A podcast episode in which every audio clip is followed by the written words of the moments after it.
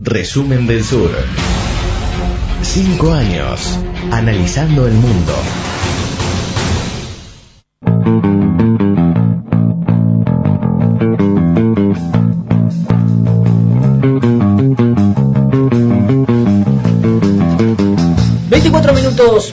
Pasaron de las 12 del mediodía. Estamos muy latinoamericanistas. Estamos muy en Brasil, muy en Venezuela. Vamos a cruzar el charco, nos vamos a meter en una zona muy tranquila, muy pacífica, que es eh, la zona de Georgia eh, y todas las. Este, la zona de influencia rusa. Y por supuesto, tenemos a Noelia Pérez Rivavén, que está muy, pero muy entusiasmada. Y la estoy haciendo de larga a propósito para jugar con su ansiedad, para contar todo lo que está pasando en, en Georgia.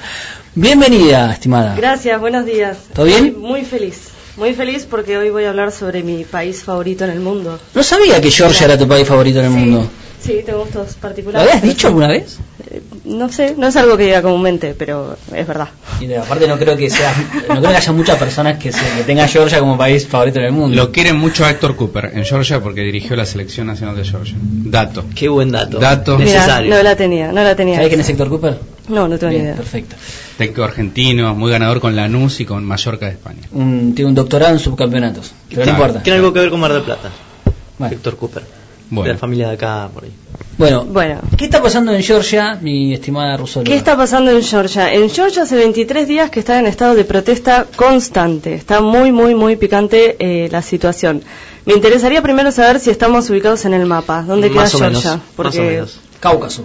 Cáucaso. Sí. Cáucaso, que es esta región Al lado de Armenia.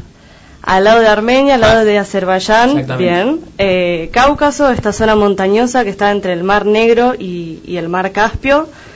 Eh, el Cáucaso como región, como geografía, está dividido en estos tres países y la Federación Rusa. Federación Rusa, eh, Georgia, Armenia y Azerbaiyán, que son países que obviamente tienen sus, sus conflictos. De hecho, el, en la primera protesta se inició el 20 de junio porque en Tbilisi o Tiflis, que es la capital de, Georgia, iba a haber un congreso eh, internacional de la ortodoxia. Georgia, igual que, que Rusia, Ucrania, Armenia, son países de mayoría eh, ortodoxa. Y el que lideraba esa asamblea era un ruso, Sergei Gavrilov, un senador ruso, miembro del Partido Comunista, y eh, defensor de eh, la secesión de Abjasia y de Osetia, que son estos dos conflictos principales entre Georgia y, y Rusia, sobre los cuales ahora vamos a hablar. Es, es la que se, pues, se generó una guerra en el 2008. 8, 2008, sí, Dije, así es, con, con Osetia. Bueno, el señor este se sentó porque no tuvieron mejor idea que organizar esta Asamblea Internacional de la Ortodoxia en el Parlamento georgiano. Y el señor este, que era el que comandaba en ese momento la, Asamblea, se sentó en la silla del jefe del Parlamento. Cuando los georgianos se enteraron de esto, salieron todos a la calle a protestar. Y ahí empezó toda una ola de protestas que parece que va a seguir, no se sabe hasta cuándo. Eh, y de hecho eh, se está poniendo cada vez más caliente. El domingo pasado, en, en un programa del canal Rustavidos, que es un canal opositor, un periodista, eh, Sergei Gabuña, si no recuerdo mal, empezó un editorial eh, en el cual se dirigía a Putin con muchísimos insultos, insultó a la madre de Putin, Ah, al padre de Putin, que están muertos, se reía de eso. Hay que ser valiente para hacer eso, ¿eh? Sí. Estando en cualquier parte del mundo. Sí, sí, eh, fue en realidad, digamos, eso generó toda una polémica, el hecho en sí es bastante desagradable, es bastante innecesario, te caiga bien Putin o no, eh, y eso aumentó incluso el ciclo de protestas entre los que están a favor de insultar a Putin y los que están en contra. Es decir, ver, Georgia... todo esto fronteras dentro de Georgia. O sea, hay gente que se manifestó en contra o a favor de insultar a Putin en Georgia. En Georgia, Bien. sí, particularmente en Tbilisi. Em, si quieren volvemos a esto de cuáles son los conflictos o por qué, eh, digamos, eh, por qué afectó tanto el hecho de que un ruso se siente en el Parlamento georgiano.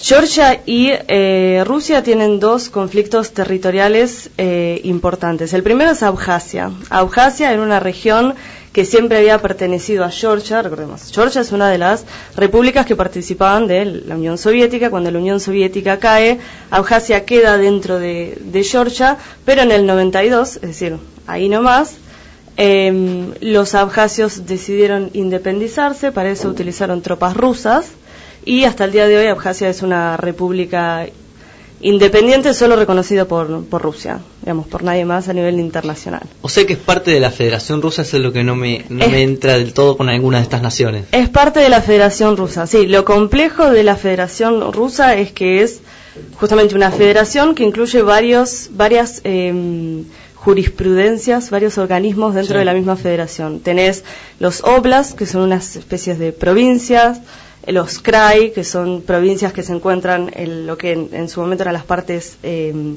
fronterizas del, del imperio ruso. Después tenés repúblicas autónomas. Repúblicas, claro. Repúblicas Dentro de la autónomas. Federación Rusa, mira. que tienen su propio presidente, pero de todas formas las leyes de esa república siempre tienen que eh, Pasar por Moscú. siempre tienen que pasar por Moscú. Sí, por es ejemplo- una eh, república, por ejemplo, ¿qué? ¿Alguna de estas? Por ejemplo, Tatarstán Es una república independiente. Hay una república de judíos, que es como una segunda Israel dentro de la Federación Rusa. Eh, Abjasia es una república, Chechenia es una república. ¿Van a las Olimpiadas esta? No, no es una pregunta menor, ¿eh? porque ahí a veces se ven en las Olimpiadas estos países que no sabíamos si tienen No, la representación. Federación Rusa no. Van, pero como representantes Claro, de la Federación Rusia. Rusa. Van como Rusia. Y no es Sí. China Taipei. Rusia Claro. es una federación, es una federación de naciones. Sí. Es lo que acaba de decir. ¿Dónde estaba? Sí, Pero abuelo, quería decir. cerrar la, la pregunta de Mackenzie. bien. Pero Mackenzie no entiende que es, No, lo que no, es sí, una sí, federación. sí, claro. Es difícil, es difícil. Se puede prestar a, a confusión porque en Argentina no tenemos esta. Afortunadamente. esta- Afortunadamente, sí, gracias a Dios. Porque perdió Rosas. Ah, la que no tenía que ver, perdón, sigo. Artigas. Bueno, ese es el primer conflicto, el de Abjasia. Después tenemos el conflicto con Osetia. ¿Qué es Osetia? Osetia es una región que, Que no es Odessa, el sur que está en Ucrania. no es Odessa, no, na- no nada que ver. Por ahí son nombres parecidos, pero nada que ver. Eh, Osetia se encuentra la región entre las fronteras que fueron históricamente fronteras entre el Imperio Ruso y entre Georgia. Cuando cae la Unión Soviética se divide Osetia. Osetia del Norte va a pasar a ser parte de Rusia, Osetia del Sur va a pasar a ser parte de Georgia. En 2006 eh, realizan un eh, referéndum, no sé si les suena esto, Sí. un referéndum en Osetia del Sur y el 99% de la población dijo que quería independizarse de Georgia y pasar a formar un estado único con Osetia del Me Norte. encanta, me encanta los referéndums que sale el 99% a favor de algo. ¿Cuánta, sí, cu- cuánto apoyo? Es una ¿No hay fiesta- alguien que es esté una en fiesta de la democracia. ¿No hay alguien que esté en contra? Sí, por eso es muy sospechoso, el 99%. Esto fue en 2006, obviamente hubo una escalada de violencia hasta que finalmente en 2008 Georgia y la Federación Rusa entraron en conflicto bélico, duró un par de, meses y obviamente que Georgia perdió y hasta el día de hoy Osetia se supone que es una región eh, independiente, autónoma dentro de la Federación Rusa. Eh, y eso lo reconocido con- por la Federación Rusa, por Venezuela y por Nicaragua. Estos son los únicos tres países que reconocen a Osetia como país independiente, pero incluido dentro de, de la Federación. De hecho, estuvo el representante de Osetia estuvo en la asunción de Maduro. Ah, mira, no sabía ese dato, importante. Ahora, te hago una pregunta, Noelia. ¿Por Haceme. qué eh, no solamente, digamos, puede ser que la importancia sea geopolítica o geoestrategia, pero ¿cuál es la importancia de Osetia ahí? ¿Por qué, están, ¿Por qué hay tanto conflicto alrededor de un territorio que parece ser muy pequeño? Creo que tiene la superficie del Partido General Porredón, es muy chiquito. sí, o, o menos. O tal menos. vez, Capaz sí. que la pregunta de Alejo apunta si hay alguna ojiva nuclear ahí en, en O territorio. otras cosas, o hay recursos, o hay, está la intención de que OTAN no tenga ese enclave. Georgia está más cerca de OTAN, digamos que. Sí, tenemos, digamos, lo podemos analizar, analizar desde varios puntos. Como recurso natural, no hay, eh, no sé, ojivas, ojivas nucleares o algo así, no, no me consta que haya, pero sí toda la zona del Cáucaso es muy rica, por ejemplo, en, en agua. Eh, Georgia particularmente tiene una producción de vino que es la mejor en el mundo, comprobado por mí. Ajá, bueno, subjetivo. Por favor, si, si sanjuaninos y riojanos nos están escuchando, no, Em, no estamos de acuerdo. No, bueno, programa no está de el, acuerdo. el- el Cáucaso tiene, tiene muchos eh, recursos naturales y es una disputa que en realidad ese es el problema que tienen la mayoría de los países postsoviéticos luego de que se que luego de que implosionó la, la Unión Soviética. Rusia está todo el tiempo intentando cooptar partes que Sí, la- el, el proyecto de la Gran Rusia, que siempre tuvieron y van a tener, seguirán teniendo por los siglos de los siglos. Exactamente. Eh, particularmente el, el- el conflicto con, con Osetia, que fue un conflicto armado, eso cambió muchísimo la perspectiva de los georgianos con respecto a su historia. O sea, si tuviésemos que, hacer un análisis previo al, al 2008, Abjasia un poco que, que había molestado, los 90 fueron muy difíciles en, en Georgia, pero nunca hubo, digamos, un, em, una oposición a Rusia. A partir de 2008 hay un cambio muy, muy visible en la, en, en la memoria histórica, lo que ellos consideran lo que fue su pasado soviético y la presencia de Rusia a lo largo de toda la, vida de, Georgia. Por eso me parece que este conflicto al margen de las protestas lo podemos ver desde varios puntos de vista. Desde el punto de vista de, de la sociedad georgiana es innegable que hay un conflicto, que los, los georgianos están en contra del, del gobierno ruso, no necesariamente de, de los rusos, o por lo menos esa es una percepción mía. Eh, y luego también tenemos el gobierno georgiano y tenemos el gobierno ruso. El gobierno georgiano, recordemos, el año pasado eligieron a Salomé Surabishvili, la primera presidenta en la historia de, de Georgia, que ganó justamente porque tenía una retórica ni prorrusa ni antirrusa. Sea, no, claramente. Ancha avenida del medio. Sí, sí, sí, claramente no es eh, no está a favor de, de Rusia, está a favor del ingreso a la OTAN. Rusia, eh, perdón, Georgia está en, en- como estado asociado No de está la en contra de. Rusia, pero está a favor del ingreso a la OTAN. Eso- por lo cual, para los rusos sí está en contra Claro. de Rusia. Eso bueno, pero, bueno, pero esa es de la grieta que esa es la grieta que crean eh, los rusos y que crea la Unión Europea.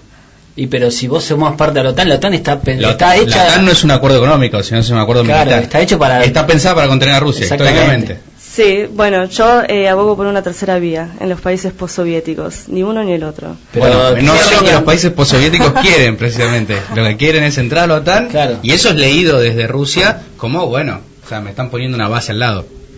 Sí, sí, sí, tal cual. Bueno, Surabishvili al principio la votaron por esto, porque no estaba ni, ni muy a favor ni muy en contra de nada. Era una tercera vía que hasta ahora no ha podido solucionar ni el tema de, las protestas ni poder canalizar el descontento de, la gente. Está Surabishvili que mucho no, sabe qué hacer. En el medio de esto, eh, la OTAN no dijo absolutamente nada. Estuvo el, el secretario de, del Parlamento Europeo hizo un, no sé, tenía que, que visitar Georgia por otros motivos y aprovechó para decir que la caída de la Unión Soviética es un acontecimiento feliz. Esto vinculándolo con una declaración de Putin hace un par de años, en donde dijo que la caída de la Unión Soviética había sido una tragedia y que muchos habían sufrido, etcétera, etcétera. Bueno, el señor este dijo que no, que fue un acontecimiento feliz eh, y que no le podía haber pasado nada mejor a Georgia que independizarse de, de Rusia. Más el, que quiere, el que quiere volver a la, a la Unión Soviética no tiene cabeza, el que... El No, que, el, que, qui- el que no extraña a la Unión Soviética no tiene corazón, Eh, pero el que quiere volver no tiene cabeza. Exacto. Dijo Vladimir Putin. Sí, muy, muy acertado. Muy acertado. muy acertado. Vamos por ahí. Eh, pero bueno, la Unión Europea y, y la OTAN, más que estas declaraciones, no hizo absolutamente nada por Georgia, que es un ceteris paribus que estamos viendo en muchos conflictos dentro de lo que es el, el espacio Hay como un amor no correspondido entre el espacio postsoviético y la Unión Europea, ¿no? O sea, como que la Unión Europea no quiere a ninguno. Salvo Kazajstán y Bielorrusia. Sí. que Son los hermanos menores de Rusia. de Rusia. Claro, De sí, sí, Rusia, sí, pero sí. estos sectores que han, se han, si se quiere, occidentalizado de alguna manera, eh, como que abrazan a la Unión Europea, la Unión Europea dijo, bueno, Sí, sí. no, es que no, no los quieren, lo único que quieren es molestar a Rusia. Exacto. Es, ese es el objetivo de, de la Unión Europea en, en estos espacios. Stalin era georgiano, ¿no? Era georgiano. Mirá. sí. El Georgiano, Cuba. conocido como El Georgiano. El no. Coba, Coba, le decían. Ahí está. Coba es el apodo, pero era conocido como El Georgiano. El camarada sí. Coba. Hay un libro muy bueno que te voy a, te voy a prestar. bueno, eh, a todo esto, ¿qué es lo que está diciendo Rusia? ¿Qué es lo que dijo Putin cuando un periodista le insulta en vivo, etcétera? Bueno, la, la, primera reacción del Kremlin fue decir esto es un ataque rusófobo, nos odian, y la primera medida que implementaron, que, que ya tuvo lugar, fue el, el 8 de julio, prohibir que las, eh, que las empresas eh, de aerolíneas rusas lleguen a Georgia. Esa fue la primera previsión. La segunda fue una evacuación, me interesa la palabra, evacuación masiva de rusos en Georgia. Eh, y la prohibición de la importación de agua mineral y de vino georgiano, que son dos grandes, eh, o sea, en total serían tres, el turismo y eh, la, la, exportación de agua mineral y de vino es el 80% de la industria georgiana uh -huh. y Rusia es el primer eh, comprador. Sí, sí. Por lo tanto, están enfrentando los georgianos una situación económica bastante complicada se estaba también pensando en la posibilidad de levantar sanciones contra, al margen de estas provisiones, sanciones, eh, por parte de Rusia en contra de, Georgia y Putin salió a hablar justo al día siguiente de, de estas declaraciones del, del, periodista georgiano, muy superado. George, eh, Putin diciendo, bueno, gente que sale a hablar de mí, o sea, eh, no, no, no, le dio mucha importancia y sí se proclamó en contra de las sanciones. Ese señor que no sé cómo se llama, diría el mellizo Barros Esqueloto a Hernán Díaz, no importa, es una metáfora futbolera. Sí, eh, bueno, pero fue algo parecido. Fue esta gente que piensa que tiene cinco minutos de fama por, por dirigirse a mí, no me importa. Eh, lo que yo no quiero es empeorar las relaciones con nuestro país vecino. Eh, así que no me parece que sea una buena idea levantar sanciones. Esas fueron las declaraciones oficiales de Putin. Espero que se cuide a la hora de cruzar la calle. eh, sí, bueno, el, el, el, periodista este lo mandaron de vacaciones y se supone que dentro ¿Ah, de sí? un mes vuelve. bueno. Se supone. Por favor, sigamos el derrotero de ese muchacho. Dentro de un mes. ¿Cómo se llama? Eh, ya te digo. De vacaciones. Sí, vacaciones adelantadas, ¿viste? Forzadas. Georgi Gabuña. Bien, sigámoslo a Georgi. Sochi, está en Sochi divirtiéndose. Sigámoslo a Georgi, este, a ver qué, cómo sigue la cosa. Porque o es un loco o tiene un apoyo para poder decir lo que dice, pues si no. Igual se toma su tiempo para las revanchas, eh, la, la, KGB o, o los, los, FSB ahora, FSB. Recuerden el, el, el, ex espía que Perdón, está, está, acusando a Rusia de. No, bueno, caso no hay pruebas, no hay pruebas. Casualmente, de que se les ha caído Polonia en la cabeza. Claro, Mackenzie está diciendo que Rusia tuvo que ver con eso. Porque le cayó Polonia en la cabeza. Ingirió veneno, veneno radioactivo. Bueno, a cualquiera le puede pasar. Bien. 25 Soto años después de haber vendido que a la, a la- Andaba dando vueltas en un supermercado y se le cayó en la cabeza. Puede pasar, claro. Puede, a, todos nos, a todos le ha pasado alguna vez. Bueno, eh, ¿algo más, estimada? Eh, vamos a seguir, eh, obviamente, todo lo que pasa en, en Georgia, en mi país favorito, insisto. Eh, y la semana que viene vamos a estar a full con las elecciones parlamentarias en, en Ucrania. Hablaron Putin y Zelensky. Hablaron, tuvieron por primera vez desde la asunción de Zelensky hace dos meses una conversación telefónica, no se filtró cuánto tiempo, pero sí se dijo que hablaron sobre la situación en el sureste de Ucrania, sureste de Ucrania sería no solo el Donbass, que Sí. debería ser el este, sino también Crimea, supongo yo, y sobre el intercambio de rehenes. Bien.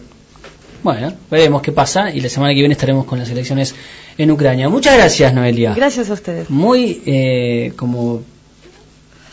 Contenta, por, en realidad, contenta no porque es- no está bueno lo que está pasando. No, no, la situación bueno. es, lamentable, pero me gusta comu- todo lo que sea Georgia, a mí me encanta comunicarlo. Bien, perfecto. Y, no- y- y a nosotros nos, nos pone contento también. En un rato lo vamos a tener a Ezequiel Vega con todas las novedades de África. Búscanos en redes sociales y actualizate minuto a minuto. Twitter, Facebook, Spotify, Resumen del Sur.